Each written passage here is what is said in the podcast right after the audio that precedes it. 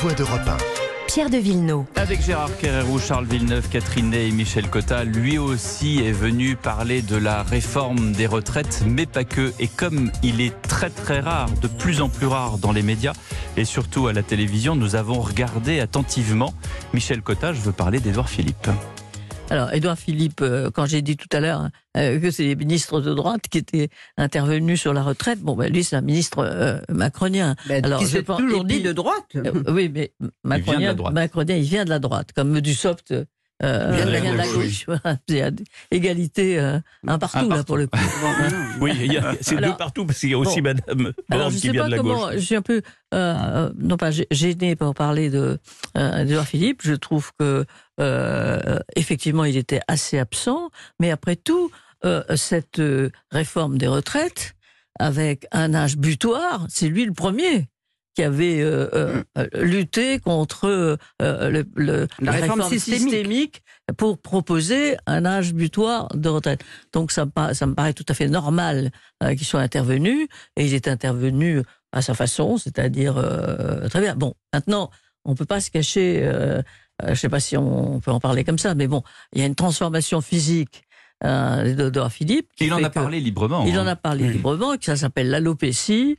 Euh, on connaît ça. Nous avons eu des, des, euh, des amis journalistes qui ont été frappés par ça. Bon, c'est la perte euh, des cheveux. Alors, est-ce que les gens euh, euh, s'habituent euh, à ce que quelqu'un change de physique autant qu'il le fait? Parce que, au fond, disons les choses comme ils sont, comme elles sont. On, on s'est dit longtemps que c'était un recours possible. Mhm.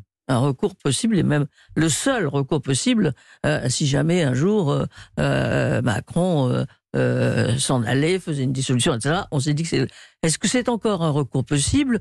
Moi, je dirais que oui. Mhm. Mais quand on lit effectivement les articles d'un certain nombre de, de je ne veux pas citer Le Monde, mais enfin, il y a Mais quand si, même un si, article euh, qui est quand même un article absolument effrayant sur quelqu'un euh, et qui donc sous-entend euh, que derrière Pas- cette maladie, de notre que derrière cette dire. voilà. maladie bénigne, il y en a une autre, c'est pas vrai. C'est Mm. pas vrai, c'est Mm. une maladie Mm. bénigne, mais quand même assez euh, défigurante. Assez Ferrari. Oui, moi, défigurante. j'ai- comme euh, nous tous autour de la table, on le connaît un peu. Hein, que oui, nous avions on été l'a déjeuner avec on lui l'a au vu dans, ce- son magistère on au Havre. d'ailleurs. On a Oui. passé la journée avec. Bon, c'est un homme qui mérite une certaine forme d'admiration, Oui. qu'on soit de gauche, qu'on soit de droite ou, de- ou de n'importe où. C'est un homme extrêmement respectable et c'est un homme qui avait, je pense que quand on disait qui peut éventuellement après Macron, etc., on disait Philippe. Et il avait excusez-moi le, mot, mais il avait une gueule de président de la République. Il avait un physique de président de la République, grand type, bel homme, etc., cultivé, tout. Bon, il avait tout. Là, il a eu du courage, puisqu'il a pris son histoire de l'alopécie à bras-le-corps, il s'est expliqué. À partir de là, le journal Le Monde, comme d'habitude, enfin, comme d'habitude depuis quelques années, parce qu'avant c'était pas ça le monde. Mais le monde d'aujourd'hui, qui se permet d'être souvent indigne, non, il n'était pas indigne avant. Il est souvent indigne ces jours-ci. Donc le monde d'aujourd'hui a insinué que peut-être on nous disait pas tout et que peut-être derrière cette moustache qui est tombée, il y avait autre chose de grave. J'espère que les Français auront changé leur logiciel, que les Français se diront bon, il a une maladie de peau, une maladie, une pilosité, je ne sais quoi, Mm. et ça n'empêche pas que c'est un grand bonhomme de la politique, ou alors il y aura malheureusement les réflexes crapoteux qui consisteront à dire oh mais on nous cache peut-être quelque chose, c'est peut-être plus grave, etc. J'espère pour Philippe que le peuple sera majeur dans ce domaine. Catherine J'apprécie, je, voilà, je souscris tout à fait. à ce Oui, vous savez, il y, a une, il y a une tradition.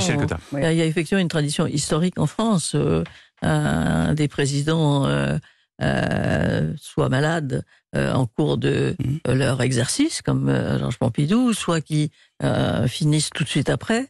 Et, et je, je, je crains un amalgame euh, qui n'aurait effectivement pas lieu d'être.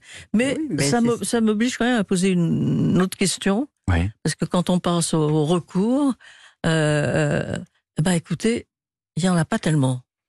Si euh, nous vivons quand même, nous avons vécu un monde politique où il y avait beaucoup de personnalités qui émergeaient à un certain moment et dont on se disait après tout, euh, ça pourrait être euh, euh, Jospin, ça pourrait être Jox, ça pourrait être. Mais on cite des Euh, noms dans la mais Mais Macronie. que fais-tu de le, Le Maire et Darmanin Voilà. Tu les passes Alors, au, Non, non, pas à la du tout. trappe Pas du tout, je ne les passe pas à la trappe, je les trouve très très importants. Il reste que nous ne sommes pas euh, nous n'avons pas devant nous un univers politique, Oui. euh, ni à l'Assemblée, ni dans le gouvernement, qui soit tellement prolixe Oui, mais en, enfin, figure, suffit, euh, en figure. il suffit qu'il y en ait épatante. quatre ou cinq, c'est déjà, euh, tu vois, Et- possible. et- et- Euh, ben en oui. plus, les quatre ou cinq peuvent- 10h Mais oui. et 36 peuvent se minutes. bagarrer, Une nouvelle pause et on parle de la justice en France. À tout de suite.